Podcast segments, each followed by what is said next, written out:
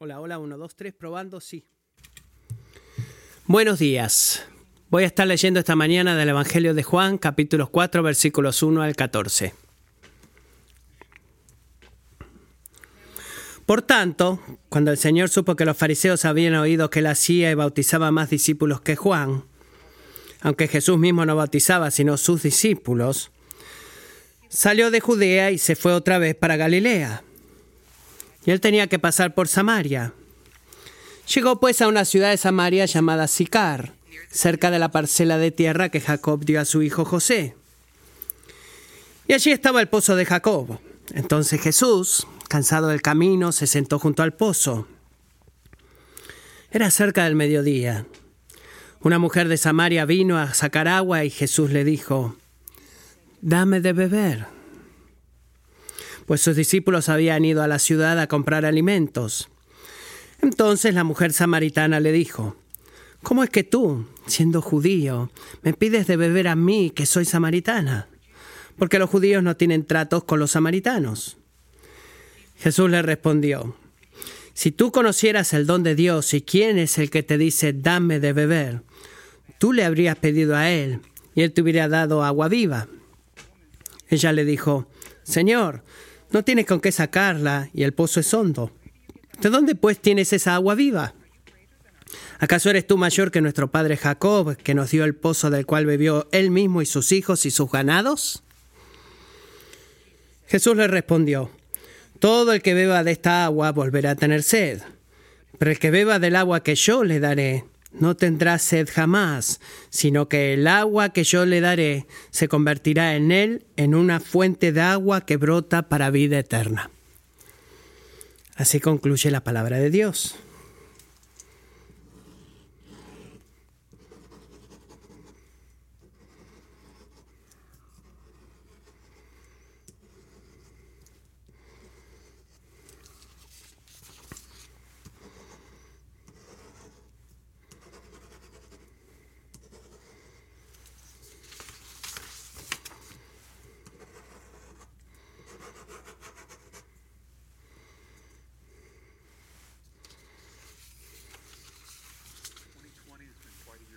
El año 2020 ha sido verdaderamente diferente, ¿verdad? Desafortunadamente he escuchado eso, entiendo por qué dices eso. Ha sido un año diferente, en caso que te preocupes que nos ha dejado el año 2020, apenas, apenas nos quedan 10 semanas y media para que termine el año. Dejo que decidan ustedes si esa es buena noticia o no, pero saben, pensando en este año, y es simplemente estamos en octubre, es como un poco temprano para meditar en lo que pasó este año, pero desde, desde que el coronavirus irrumpió en nuestras vidas en marzo hasta en junio la injusticia racial, las batallas políticas en este otoño, y miras a eso y dices, wow, este ha sido un año marcado por una interrupción o una disrupción, perdón, sin descanso en todas de todas las áreas. Y he leído un artículo y creo que puedes agregar a tu lista de tus problemas personales también. Creo que respuestas al año como el 2020 son diferentes. Algunos, algunas personas quizás darán reino a lo que a un, cinismo, un cinismo más grande, de ir a, a las lo que hemos visto en los últimos 10 meses. Algunos este, quizás van a estar muy eh, en esta posición de pensar de que el enfoque está, bueno, podemos enfocarnos en las historias positivas en vez de las negativas, las familias en las comunidades que se han unido, que han cuidado unos a otros. Creo que otras personas, quizás tú estés en este grupo, quizás cierres tus ojos. Eh, ya hay demasiadas noticias, si apagas la televisión, bajas tu cabeza y tratas de ponerte una almohada enfrente de la otra para no ver nada y espero que el 2021 traiga más paz y estabilidad, piensas en tu corazón. Pero sin importar en qué grupo te encuentres, creo que el Salmo 4, versículo 6, captura en lo que muchos podemos decir y pensar. Dice, ¿quién nos mostrará el bien? Amigos, el cristianismo nos da un, nos manda a buscar una sabiduría totalmente diferente a la que acabo de describir. El cristianismo, la palabra de Dios, nos dice que no respondamos al año 2020 con pesimismo, optimismo o indiferencia. Como hemos pensado cuando pensamos, bueno, ¿qué, qué nos queda? Bueno, escuchen, Escuchen esto, por favor, que porque la palabra del Señor nos surge a hacer dos cosas en lugar de estas tres. Primero, a reconocer la lección espiritual que el, sufrimiento nos da cada uno de nosotros. ¿Cuál es esa? La gente, posesiones y placeres de esta vida nunca, nunca, jamás verdaderamente satisfarán, satisfarán perdón, tu alma, ni en el año 2020, ni en el 2021, ni en ningún año que venga han sido son cosas creadas. No son el creador. Y hasta que nuestro creador vuelva para hacer todas las cosas nuevas, este lugar completo permanece qué? Corrupto por la maldición del pecado, lo que nos dice qué? que en cada año de nuestra existencia en un mundo caído va a haber muchas cosas que nos van a desilusionar. Eso se ayuda a saberlo, es poder ver eso en la palabra de Dios, porque nos recuerda, uh, sí, lo que la Biblia dice acerca de mi mundo se alinea con lo que yo veo en mi mundo. Y esta es la segunda respuesta, no solamente reconocer que las abrazar las eh, eh, oportunidades espirituales que el sufrimiento nos da. ¿Qué es eso? Bueno, muy simplemente lo vamos a ver esta mañana en Juan capítulo 4, mirar a Jesús no a tus circunstancias materiales para satisfacer a tu alma. Mira a Jesús. 3.17. El árbol de higos, aunque la higuera no eche brote ni haya fruto en las viñas, aunque falte el producto del olivo y los campos no produzcan alimento, aunque falten las ovejas del redil y no haya vacas en los establos, con todo, aunque mi candidato no sea electo o la vacuna del coronavirus no sea producida, ¿qué es lo que va a hacer? Con todo yo me alegraré en el Señor. Me regocijaré en el Dios de mi salvación. Habacuc 3, 17 18. Bueno, escuchen amigos, si el año 2020 te causa a hacer eso, este año puede ser el mejor año de tu vida. Piensa en esto. Todo lo que está sucediendo a tu alrededor, si esto causa que tú hagas eso, lo que acabo de nombrar, que digas, me, me alegraré en el Señor, me regocijaré en el Dios de mi salvación, puede ser el mejor, la mejor cosa que alguna vez haya pasado contigo. digo eso porque lo que el rey David dice en el eh, Salmo 4, 7, alza, oh Señor, sobre nosotros la luz de tu rostro. Alegría pusiste en mi corazón, mayor que la de ellos cuando abundan su grano y su vino nuevo. Salmo 4, 6 y 7. Ese es su testimonio. Pero saben, experimentar ese tipo de gozo, ese tipo de satisfacción, alma satisfecha, no sucede automáticamente. No sucede. No es algo que, bueno, vamos a, te cacheteas, sonó la alarma. Ese tipo de gozo, satisfacción, es el fruto de un proceso espiritual, amigos. De una, un encuentro relacional con Jesús. Es lo que la samaritana, la mujer samaritana, y eh, experimenta en Juan capítulo 4. Por eso lo que los discípulos experimentan en Juan 4. Esta es la buena noticia para nosotros, que Jesús sigue en el negocio de hacer eso en el corazón y la vida de su pueblo en el día de hoy. Este es el punto de este capítulo, como lo veo, sin importar quién tú eres o lo que tú has hecho o haces, Jesús está ansioso de satisfacer tu alma con un gozo de adoración al Padre en el poder del Espíritu. Sí, suena raro eso, pero hay 42, 43 versículos en esta sección que quizás nos tome tres semanas para poder atravesarlos, para poder estudiarlos. Voy a ver si, si puedo lograrlo con esa meta de tres semanas, porque creo, quiero que miremos muy cuidadosamente a la experiencia de la mujer samaritana en este capítulo, la, experiencia de los discípulos, eh, su encuentro con Dios, eh, todos tienen un encuentro con Jesús acá en una forma particular el fruto espiritual que viene de estos encuentros con Jesús. Así que cada paso en este camino del Rey del capítulo 4, vamos a romperlo en escenas, eh, algunas en esta semana, otras la semana que viene o la tercera si es necesario. Necesitamos entender lo que hizo Jesús, por qué lo hizo, la pregunta correspondiente que sus acciones nos llevan a querer responder. Así que profundicemos. Escena número uno. Jesús toma la iniciativa. Jesús toma la iniciativa. Creo que este es un lugar de un drama, es una historia real, eh, eh, recompuesta en historias. Y esta es la escena, que esta es, esta es la pregunta que esta escena nos lleva. ¿Abrazarás al Salvador que rompe las fronteras sociales? La escena número uno nos lleva a esta pregunta. ¿Abrazarás al Salvador que rompe las fronteras sociales? Mira el versículo 1. Si no está familiarizado con esta historia, se encuentra Jesús en la parte de campo de Judea, donde sus discípulos estaban bautizando y pronto aprendió en que su ministerio comenzó a recibir, digamos, eh, una atención indeseable de los fariseos, los líderes religiosos de su día, y Jesús no estaba listo todavía para ser crucificado. Su hora no había llegado, no estaba buscando de buscar más problemas que ya tenía, se va de Judea a Galilea, que es en el norte de Israel, tiene Judea, Judea acá abajo, Galilea acá arriba, y hay otra región en el medio llamada Samaria. Ahora recuerden, Jesús era judío. Y los judíos, en su gran mayoría, odiaban a los samaritanos. Verdaderamente los odiaban. Los veían como, como defectos religiosos que eran responsables de guiar.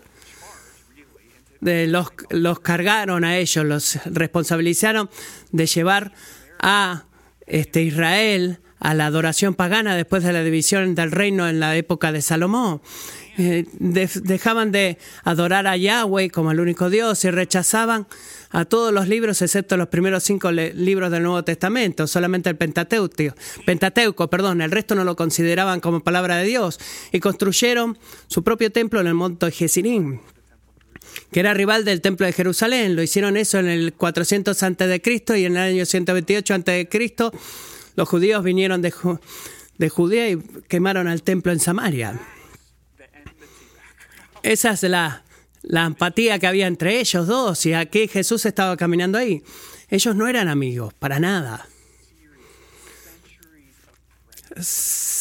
Eh, siglos de discriminación de ambos lados.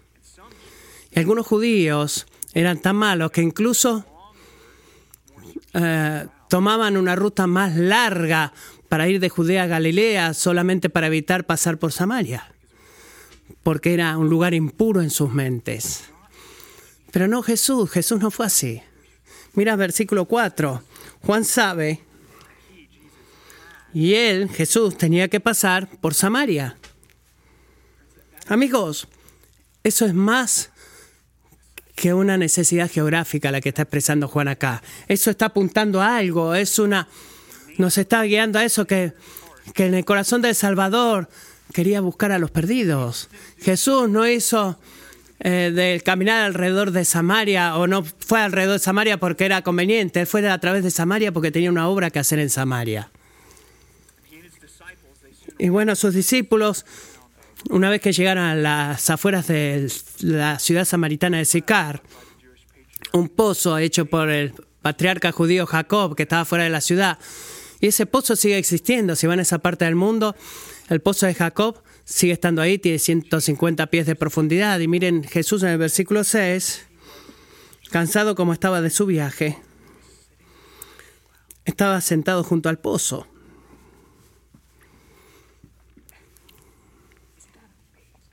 ¿No es eso increíble? ¿Por qué digo esto? Bueno, porque aquel por el cual y por quien el universo entero fue creado, aquel que en el mismo momento estaba sosteniendo el universo por la, por la palabra de su poder, por el poder de su palabra, estaba cansado de un viaje largo en un camino de tierra.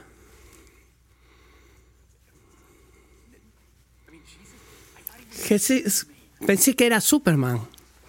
Bueno, no, en verdad, desde el momento en que Él fue concebido en el vientre de María, ¿qué hizo el Hijo Eterno de Dios? Se tomó a sí mismo toda la fragilidad y debilidades de la carne humana y su naturaleza pecaminosa, las tomó sobre él. ¿Y qué nos dice esto? Nos cuenta y nos dice que todos los, los desafíos que has experimentado en esta semana en tu cuerpo, Jesús los experimentó también. Todas todo el cansancio, el agotamiento con el cual has luchado en esta semana. Y Jesús lo sintió. Así que puedes asegurarte de la promesa de Hebreos 4:15 que no tenemos un sumo sacerdote que no pueda compadecerse de nuestras flaquezas. Puedes creer en esa promesa de acuerdo a lo que acabo de leer. La humanidad de Jesús la naturaleza corpórea de Jesús que retuvo como el Jesús ascendido era algo verdadero. Y hay una razón más por la cual puedes venir a Él con confianza, amigo. No solamente con problemas espirituales y del alma, sino con problemas en tu cuerpo también, con problemas físicos. Jesús lo entiende, Él sabe no solamente tu corazón, sino que conoce tu cuerpo, porque Él ha llevado ese cuerpo también. Eso es reconfortante. Después que sus discípulos fueron al pueblo a buscar comida, una mujer samaritana viene al pozo a agarrar agua.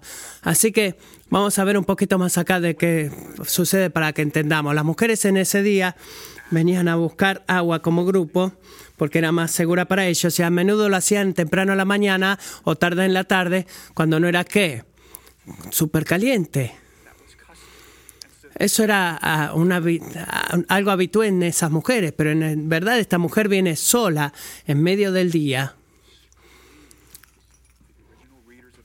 Le advierte a los lectores originales de este evangelio, ella era socialmente rechazada. Ella no quería que nadie estuviera ahí. Ella no quería ver a nadie, ella no quería hablar con nadie. Ella era discriminada, despreciada, lo cual confirma más tarde en esta historia que Jesús revela algunos de los detalles de la historia de esta mujer, de la vida de esta mujer. Y cuando se acerca a este pozo, Jesús hace algo que quizás se vea ah, inadecuado en nuestro propio DNA, pero le pide a ella un vaso de agua. Pero para ella, eso era una pregunta impactante. Mire el versículo 9. Entonces, ¿cómo es que tú, siendo judío, me pides de beber a mí, que soy samaritana? ¿Por qué estaba tan sorprendida ella? Bueno, porque con esta simple pregunta Jesús cruzó no solamente una, sino tres divisiones culturales grandes que había en su día. Como judío, hablando con una samaritana, él estaba haciendo qué? Él rompió la barrera de la, de la raza. Como hombre, hablando con una mujer, ¿él rompió qué? Rompió la, la, la barrera de género. Y como un maestro respetuoso interactuando con lo que pronto aprenderíamos que era una mujer adúltera. Sola. Solo hablando con una mujer adúltera. ¿Qué es lo que hizo él? Él rompió la barrera de la discriminación social. Él hizo este tipo de cosas que la gente, de la cual la gente habla, o habló más tarde en ese día. Para políticamente ignorarla a ella, era esperado que él políticamente la ignorara, pero en el iniciar una conversación con ella era impactante para luego avanzar más sobre eso y pedirle a ella que le sirva a él. Piensa en esto, con un vaso de agua de su jarra que él estaba haciendo para las la gente judía era una jarra sucia e impura desde, el punto de vista ceremonial. Eso era un escándalo. Tú no haces eso. Tú no le pides a alguien. Tú le enseñas a tus hijos que no hagan eso. Tú no haces eso y esperas nunca ver a tus nietos a seguir eso. Y ese es el por qué los discípulos más tarde se sorprendieron de verla a él conversando con ella. Y la ven hablando a ella. Es, exact, es exactamente lo opuesto de lo que la gente respetuosa en los tiempos de Jesús y gente de estatus estaba supuesta a hacer. ¿Qué es lo que te dice eso? Eso grita algo y proclama algo. Eh, él nos quiere traer a esta dinámica, Juan. Esto nos dice que Jesús no es solamente buena noticia para la gente blanca de clase media alta que vota a los republicanos. y que hacen homeschool para sus niños y que aparentan tener su vida correcta. Él es buena noticia para toda la gente.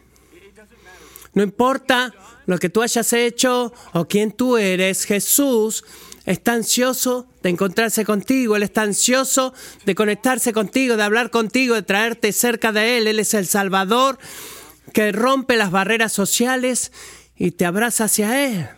No te cuentes a ti mismo fuera del reino de Dios, en otras palabras, amigos, simplemente porque tú sientes, te sientes como esa mujer, radicalmente inmerecedor. Esta es la realidad. Nosotros somos todos indignos. Algunos de nosotros lo sabemos más que otros.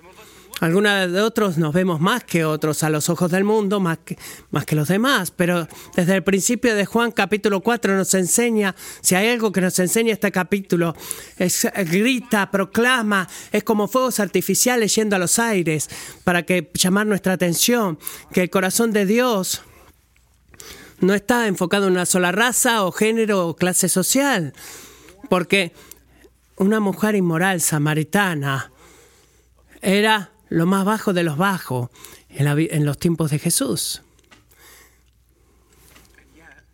Y así todo, ella no era invisible para el Salvador que estaba sosteniendo el universo en ese mismo momento por la palabra de su poder, por el poder de su palabra, perdón. Y exhausto como estaba, Jesús hizo tiempo para ella. Jesús se relacionó con ella él no pretendió no verla.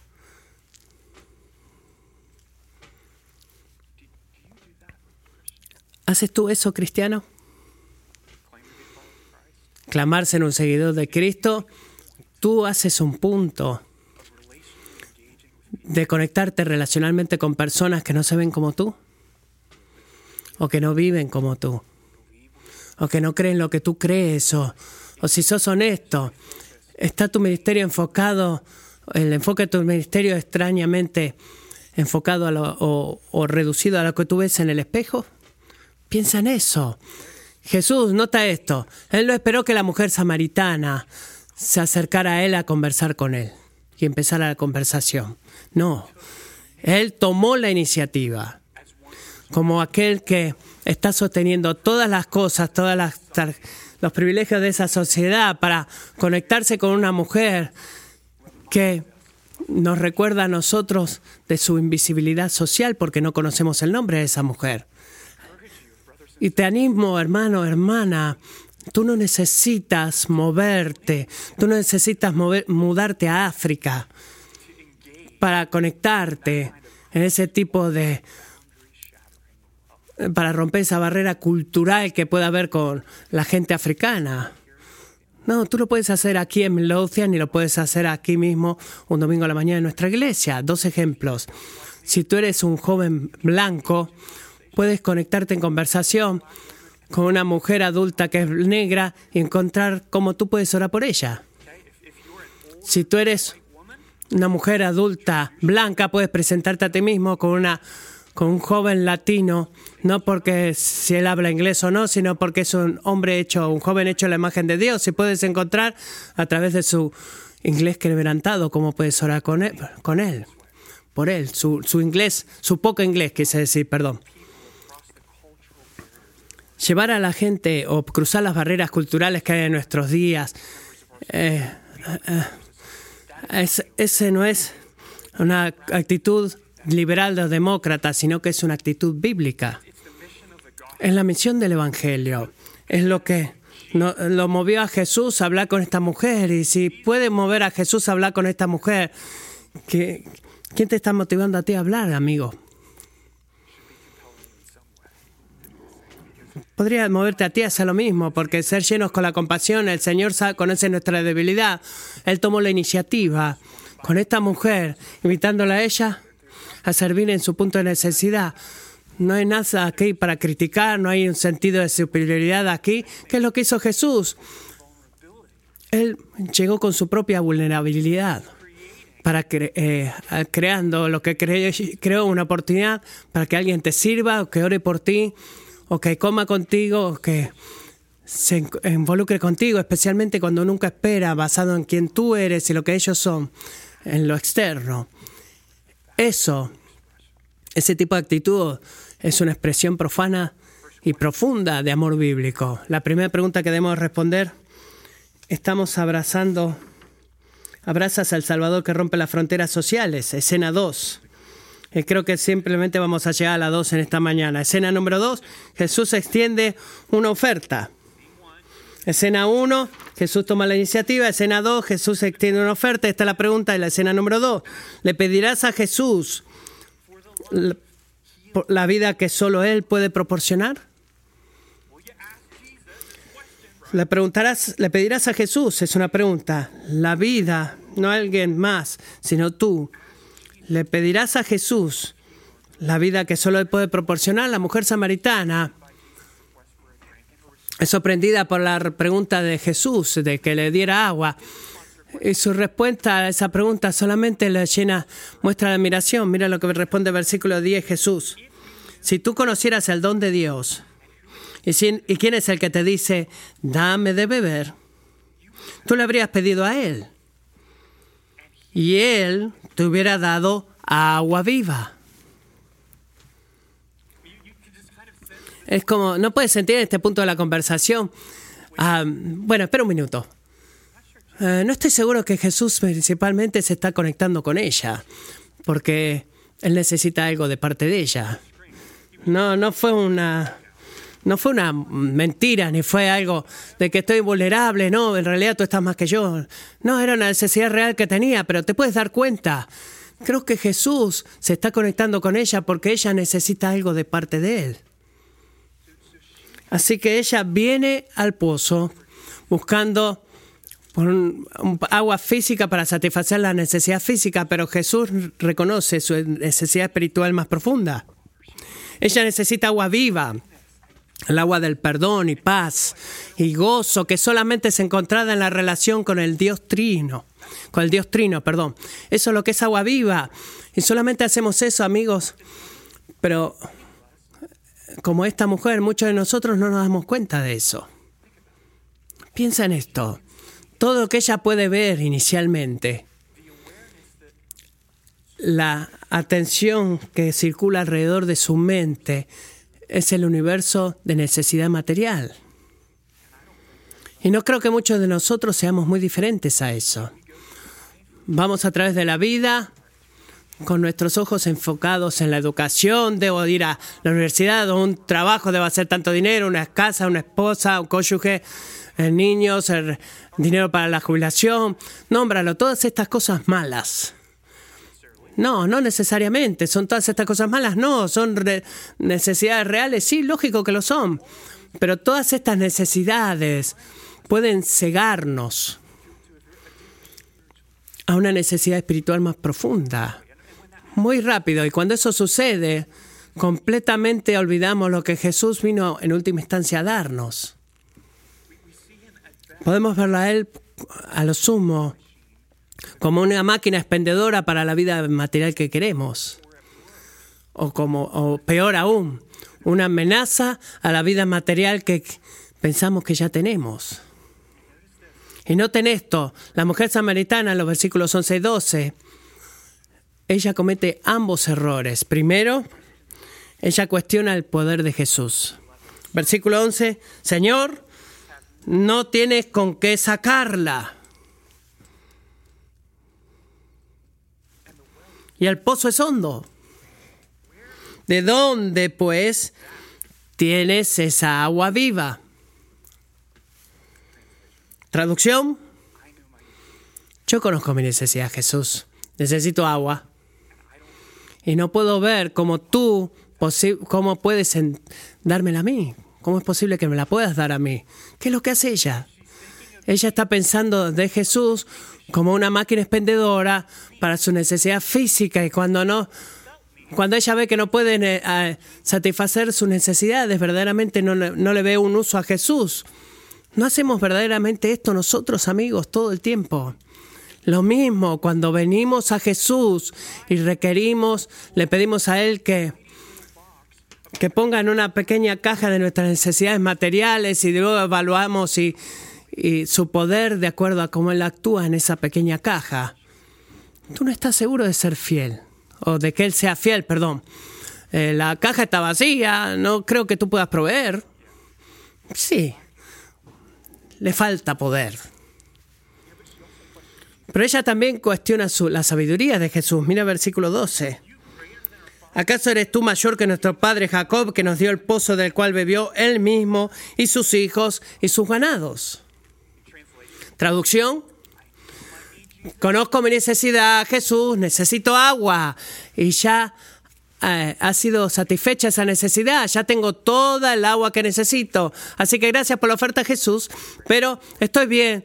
Eh, ah, el, el trabajo religioso es para otras personas, no para mí.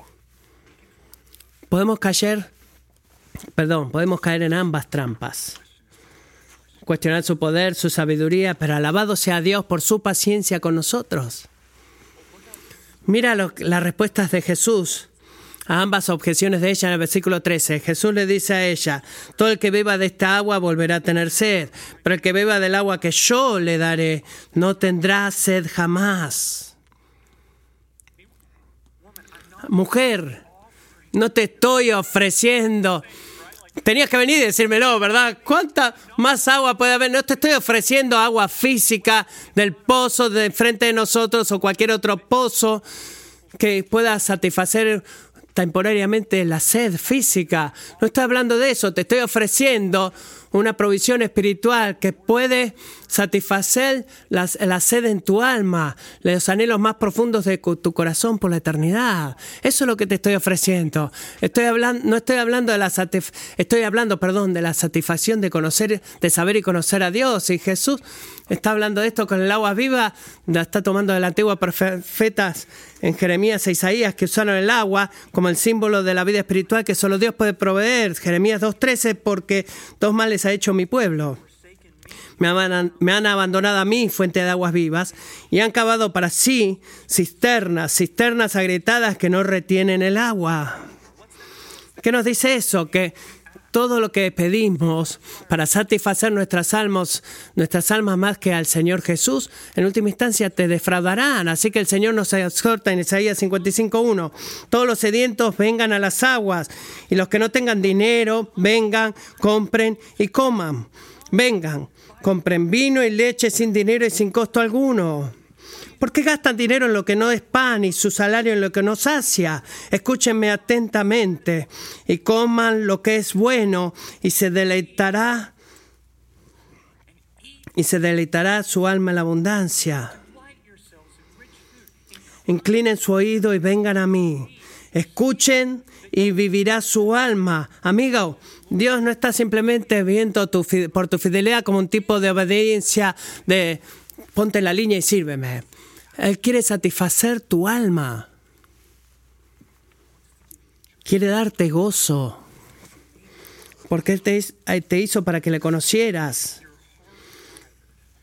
Tu corazón está cableado para que tengas una relación con Dios. Y ese es el don que el agua viva que Jesús vino a darte. Y Jesús solo puede darte. Él dijo eso, eso ¿cómo? Viviendo la vida obediente que nosotros deberíamos vivir, morir la muerte por el pecado que nosotros merecíamos morir, y venciendo la muerte como el Dios conquistador, el rey conquistador, para asegurar todas las bendiciones eternas para nosotros delante de Dios. Así que Jesús le está diciendo a esta mujer, tú no puedes ganar eso, no puedes comprar eso, no puedes ganártelo, es un regalo gratuito que se recibe a través de la fe en Jesús y cuando tú recibes eso, cuando bebes de esa agua por fe, adivina lo que sucede. Eh, se te da una tarjeta gratis para que puedas eh, comerte un helado gratis y todo el mundo puede recibir esa tarjeta, ¿verdad? Para un helado gratis. No, para nada. No, no es así. Jesús te llena con la vida de Dios mismo.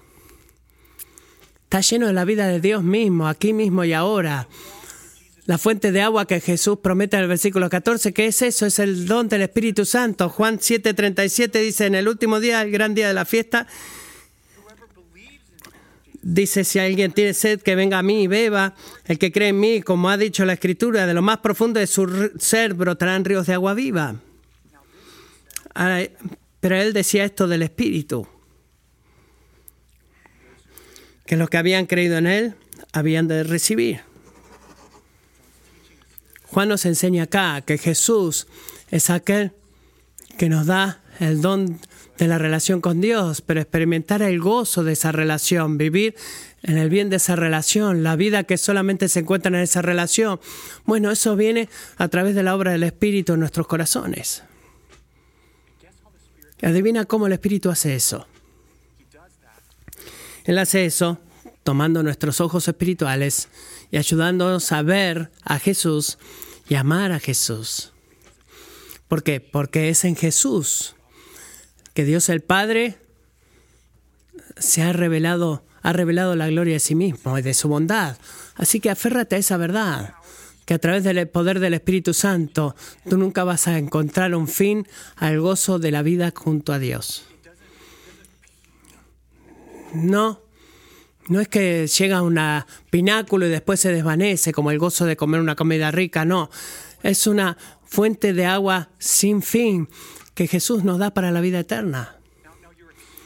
Ahora tu experiencia, nuestra experiencia de vida en Dios, ¿son qué? Bueno, van a seguir brotando hasta el día que el Señor vuelva, pero esa fuente de agua nunca se secará. Cuando tú sientes tu necesidad para más de Él, cuando tu alma se siente seca de la, invitación del Señor a nosotros es la misma, Lucas 11.9. Así que yo les digo, pidan y se les dará. Busquen y hallarán. Llamen y se les abrirá. ¿Qué es lo que está diciendo Jesús? Que cuando tú sinceramente y humildemente vengas a Él y le pidas que satisfaga tu alma, la respuesta siempre será ¿qué? Sí. Sí gratamente y libremente, eh, satisfaré tu alma eternamente. Él nunca dice que no a todo aquel que pide por eso. La pregunta no es si Jesús está dispuesto a dar vida. La pregunta es si nosotros estamos dispuestos a pedir por esa vida. J. Cerrado le dice así hablando de la invitación del Salvador. La infinita disposición de Cristo para recibir a los pecadores es una verdad de oro que debe ser atesorada en nuestro corazón y diligentemente impresa en los otros. El Señor Jesús está mucho más dispuesto a escuchar que nosotros escuchar que nosotros a orar y mucho más dispuesto a dar favores que nosotros a pedirles. Todo el día extiende sus manos a los desobedientes y rebeldes tiene pensamientos de piedad y compasión hacia el más vil de los pecadores, incluso cuando no piensan en Él. Él está esperando para otorgar misericordia. ¿Ves? Ver a tu Salvador esperando. Mira a tu Salvador esperando ahora. ¿Esperando qué? Otorgar misericordia y gracia a los peores y los más indignos, si tan solo claman a Él. ¿Cuál es el punto de Juan en todo este pasaje? No importa quién tú eres lo que has hecho, Jesús está ansioso en satisfacer tu alma con el gozo de adorar al Padre en el poder del Espíritu. No sigas corriendo hacia una cisterna que está rota.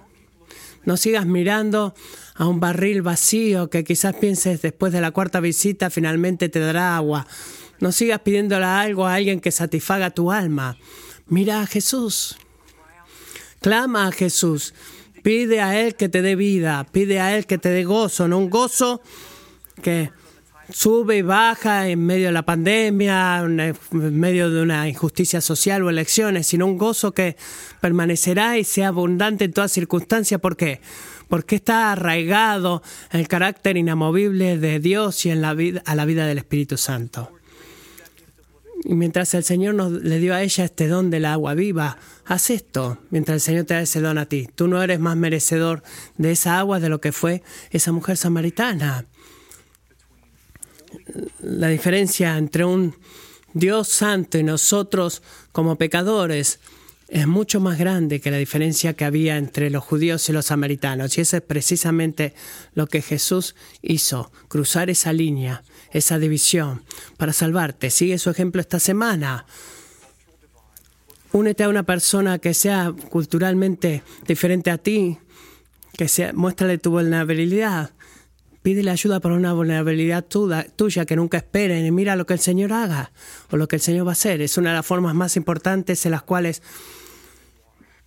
le podemos dar a alguien más el agua vivo que nosotros hemos encontrado en Jesús. Abraza al Señor que rompe las barreras sociales y pídele a Jesús que te dé la vida que solo Él puede proveer. Oremos.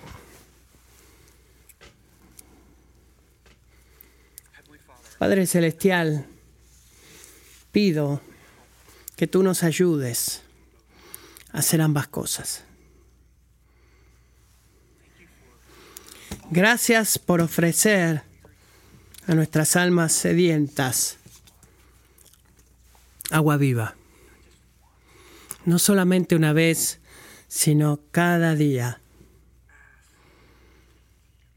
Pide y se te dará. Busca y encontrarás. Golpea y será abierto. Señor, ¿nos ayudarías a pedir ahora? Para mirar a ti por la vida que solo tú puedes dar. Y a seguir tu ejemplo y humildemente extender esa misma invitación al poder de tu espíritu. Para alguien que nunca espero que nosotros les habláramos. Y al hacer eso, Señor, Danos el privilegio de mostrarle a este mundo cómo eres tú. Oramos en tu nombre. Amén. Pongámonos de pie a cantar.